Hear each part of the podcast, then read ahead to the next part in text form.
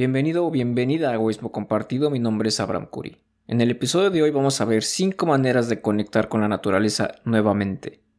En estos últimos episodios hemos estado discutiendo de cómo es que la vida se ha hecho más cómoda y cómo es que poco falta para que todo sea digital.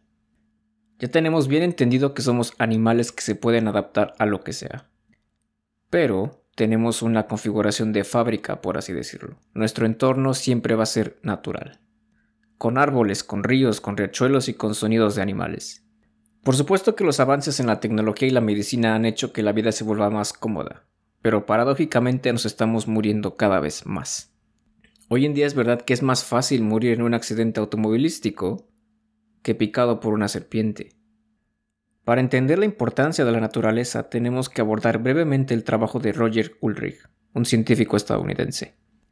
Él se sorprendía cuando veía que los habitantes de su ciudad utilizaban las rutas más largas para llegar a su destino, porque en una cultura dominada por la eficiencia y la productividad esto parecía un poco irracional. Cuando él vio las carreteras que la gente prefería, determinó el factor diferencial, las vistas naturales.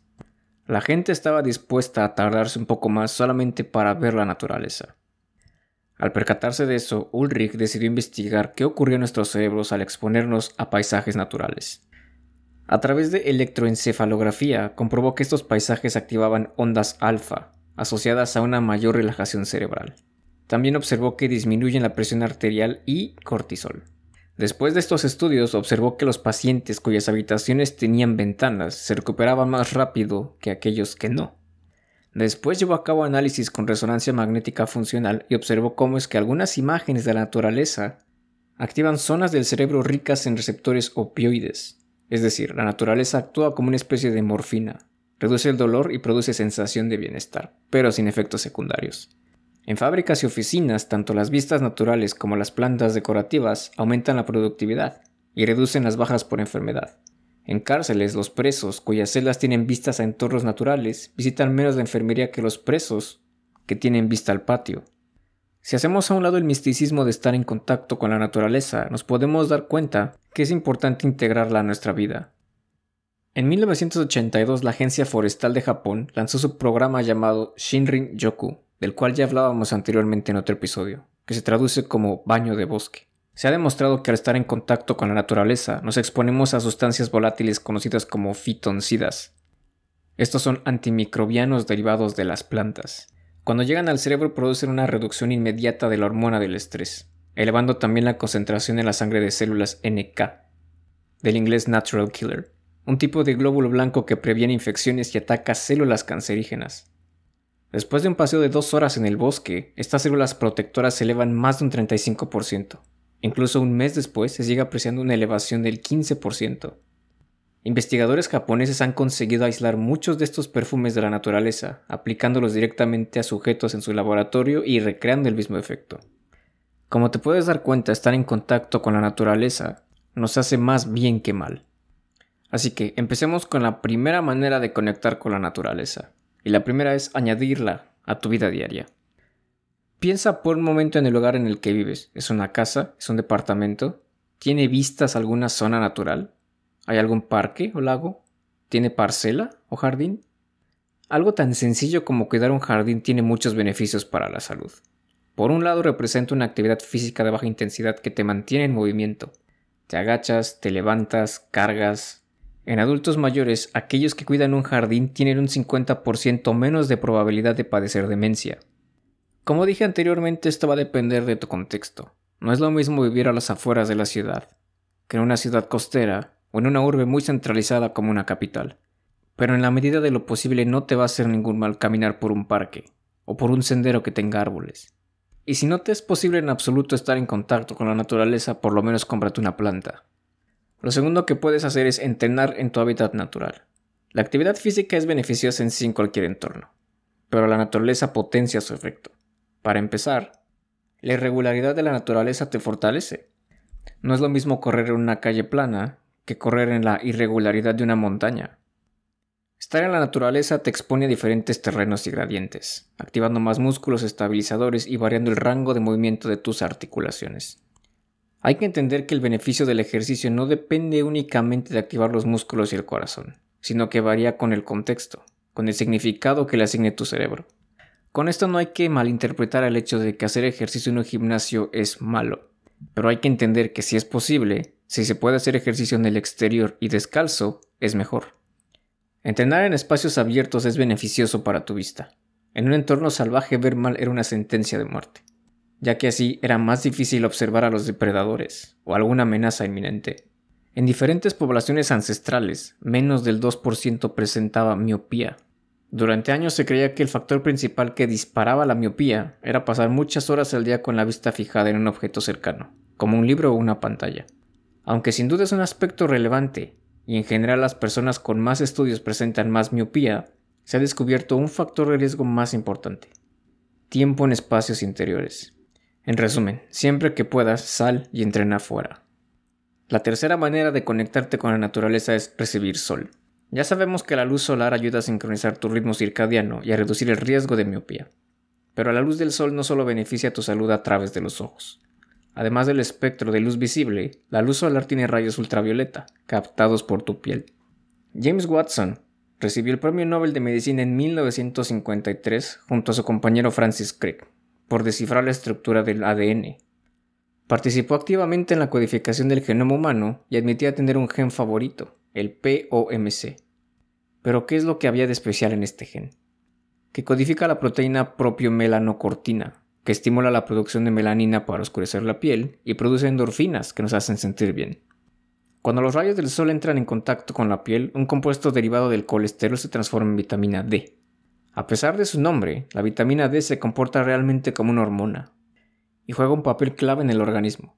Fortalece los huesos y sistema inmune y reduce la inflamación modula la expresión de miles de genes y las personas con bajos niveles de vitamina D tienen más riesgo de múltiples enfermedades, desde cáncer a problemas del corazón, pasando por osteoporosis, enfermedades autoinmunes y depresión.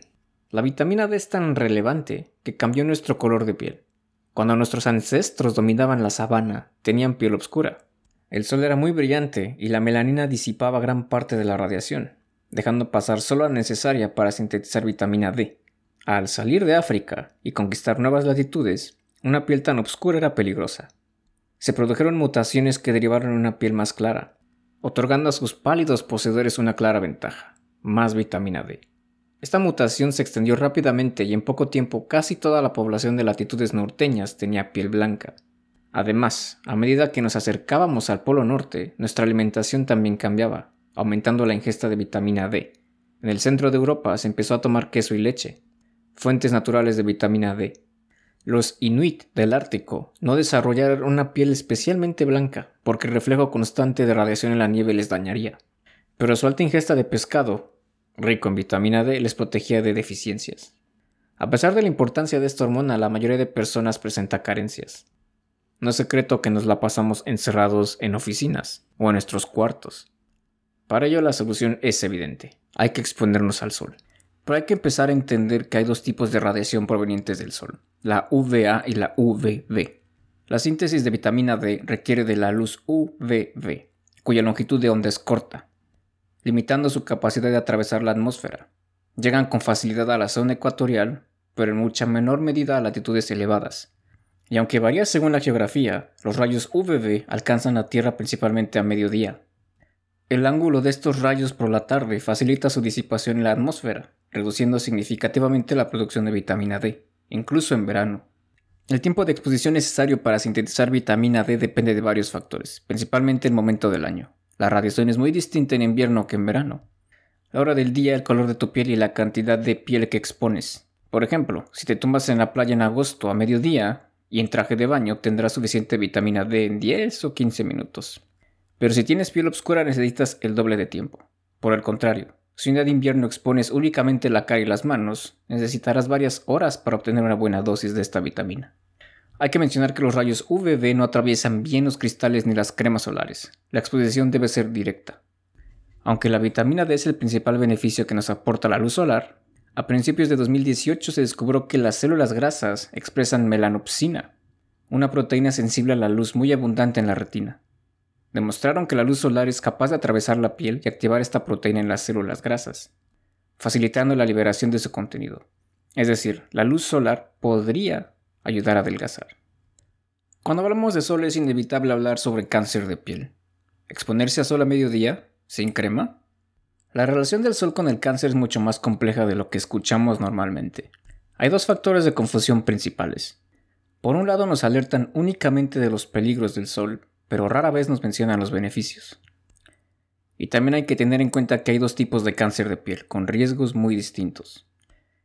Existe una relación directa entre mayor exposición al sol y menor riesgo de casi todos los tipos de cáncer, próstata, pulmón, pecho, colorectal, leucemia, páncreas, vejiga y linfoma. La vitamina D actúa, por ejemplo, sobre el gen P53, el denominado guardián del genoma. Este gen previene errores en el proceso de replicación celular, una de las vías por las que se puede originar el cáncer. Fortalece además el sistema inmune, mejorando su capacidad de luchar contra las células cancerígenas, esto explicaría por qué la incidencia de cáncer es mayor en invierno y su pronóstico peor que en verano. Ahora, si un factor como el sol aumenta el riesgo de cáncer de piel, pero protege contra todos los demás, ¿deberíamos realmente limitar nuestra exposición? Cualquiera de los cánceres mencionados anteriormente mata muchas más personas que el cáncer de piel. Pero incluso si nos centramos en el cáncer de piel, la historia no es sencilla. Simplificando existen dos tipos de cáncer de piel el cáncer de piel no melanoma y el melanoma. El cáncer de piel no melanoma se forma en la capa externa de la piel. Es relativamente frecuente pero fácilmente tratable. Casi nadie muere de este cáncer. El segundo, el melanoma, se produce en los melanocitos, las células de la piel que producen la melanina.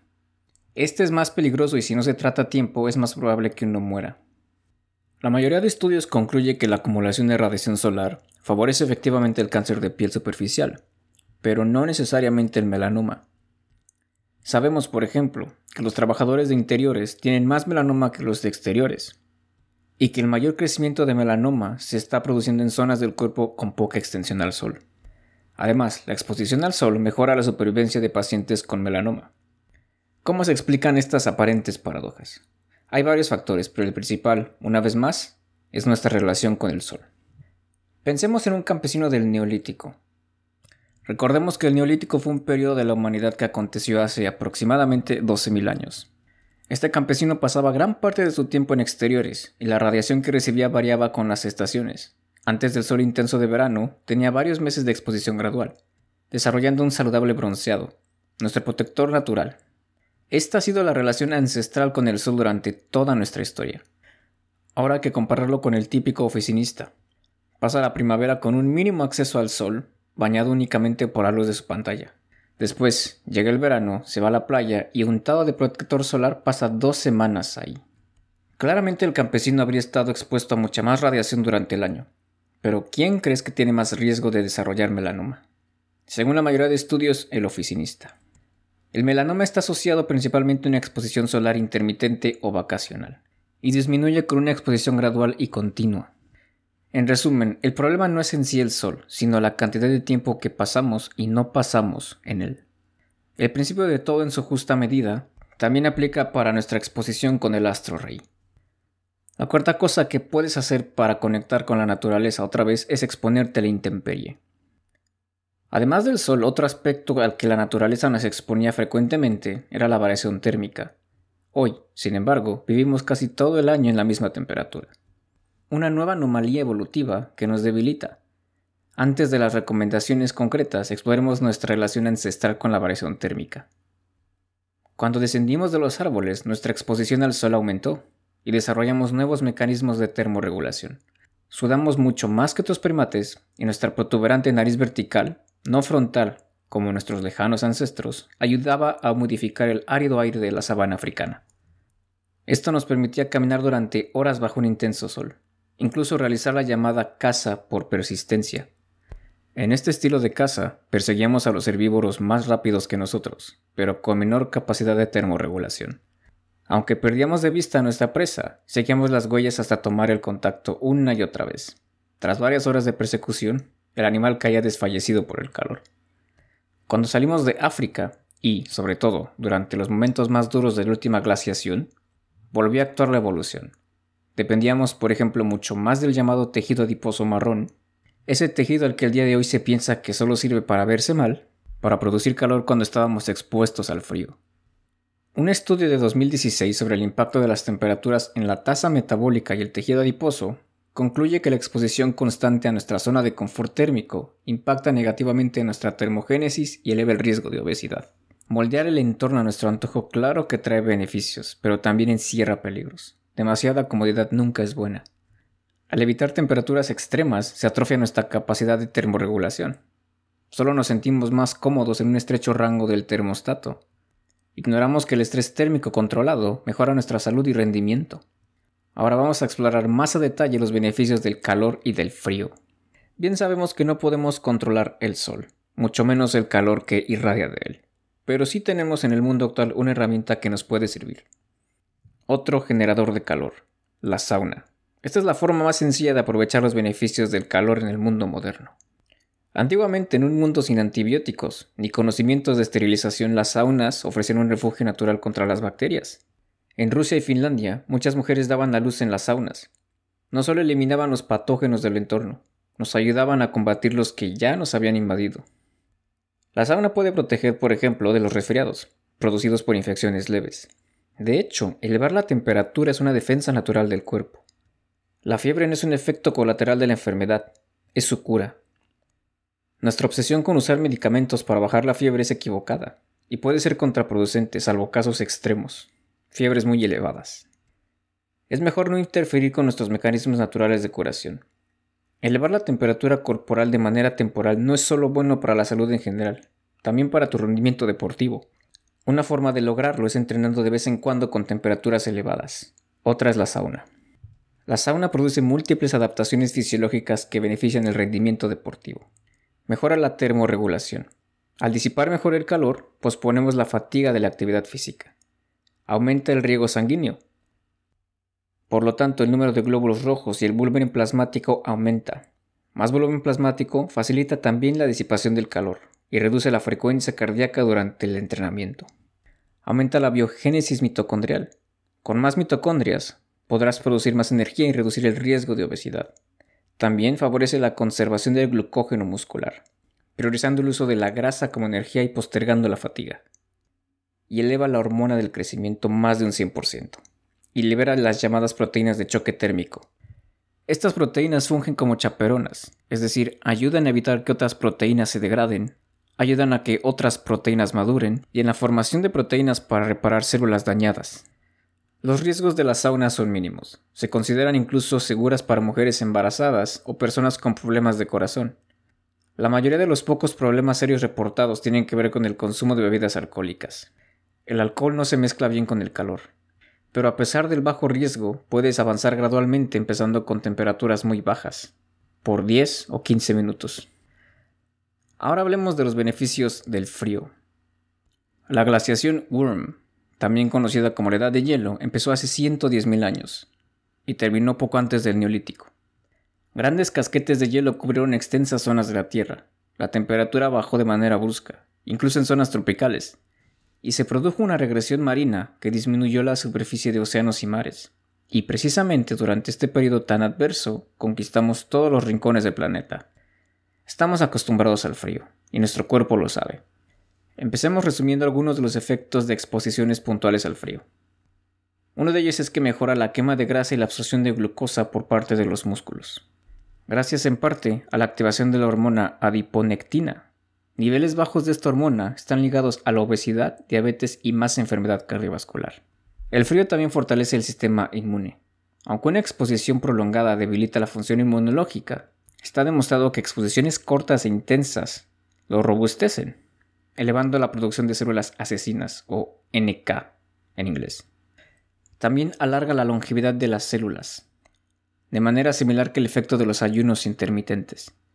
También disminuye el dolor asociado a diferentes condiciones como la artritis y mejora los síntomas de depresión leve. El principio de todo en su justa medida también aplica para el frío. Existe la creencia popular de que tendemos a enfermarnos más durante épocas de invierno, lo cual no es del todo cierto. No nos enfermamos por estar en el frío, nos enfermamos porque nuestras defensas bajan y por lo tanto somos más proclives a adquirir una infección viral. Para estar en contacto con el frío no solamente puedes entrenar en la intemperie, si te es posible tienes un jardín o un pórtico, puedes comer o leer ahí. También puedes acostumbrarte a bañarte con agua fría. La quinta manera que tienes para conectar nuevamente con la naturaleza es ensuciándote. En 2007, el British Medical Journal organizó una votación para identificar los principales avances médicos de 1840. El tercer lugar fue para la anestesia, el segundo para los antibióticos, y el ganador fue la llamada Revolución Sanitaria, que incluía alcantarillado y suministros de agua potable. Esta guerra contra los gérmenes durante el siglo XX representó el factor más importante en el aumento reciente de la esperanza de vida. Pero, como suele ocurrir, nos fuimos a los extremos. La naturaleza no es estéril, y aislarnos de todo tipo de bacterias es peligroso, ya que en los años 70 el doctor René Dubos alertaba del aumento de los trastornos que veía en niños que crecían en entornos demasiado limpios y recomendaba su exposición gradual a la suciedad. Hay investigaciones que demuestran que Dubos tenía razón. A medida que los países se desarrollaban, se reducían las infecciones, pero aumentaban las alergias y enfermedades autoinmunes. Los países ricos tienen 20 veces más casos de asma, rinoconjuntivitis y eczema que los países menos desarrollados.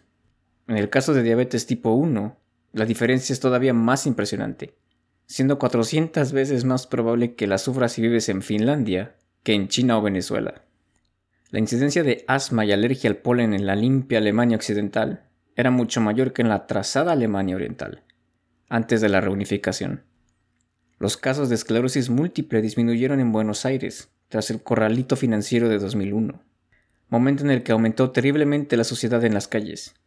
Pareciera que mientras más se innova la medicina y encontramos más maneras de estar limpios, más padecemos de alergias. Todos estos estudios dieron lugar a la llamada hipótesis de la higiene. ¿Qué puedes hacer para ensuciarte? Si tienes hijos, deja que ellos se ensucien. No abuses de toallitas sanitizantes y diles que se laven las manos con agua y con jabón. Deja que jueguen en la tierra y con sus mascotas. Los niños con microbiotas más diversas presentan mejor salud y menor riesgo de sobrepeso cuando son adultos. Aunque la alimentación también juega un papel crucial en la diversidad microbiana, la exposición a las bacterias adecuadas también, y cuanto antes mejor. ¿Qué podemos hacer como adultos para ensuciarnos más? Ya hablamos de que tener un jardín o un huerto va a hacer que estemos en contacto con tierra. Además de la actividad física que implica tener que estarlo cuidando, también uno se va a exponer a diferentes bacterias, Además de eso puedes practicar algún deporte como fútbol o rugby.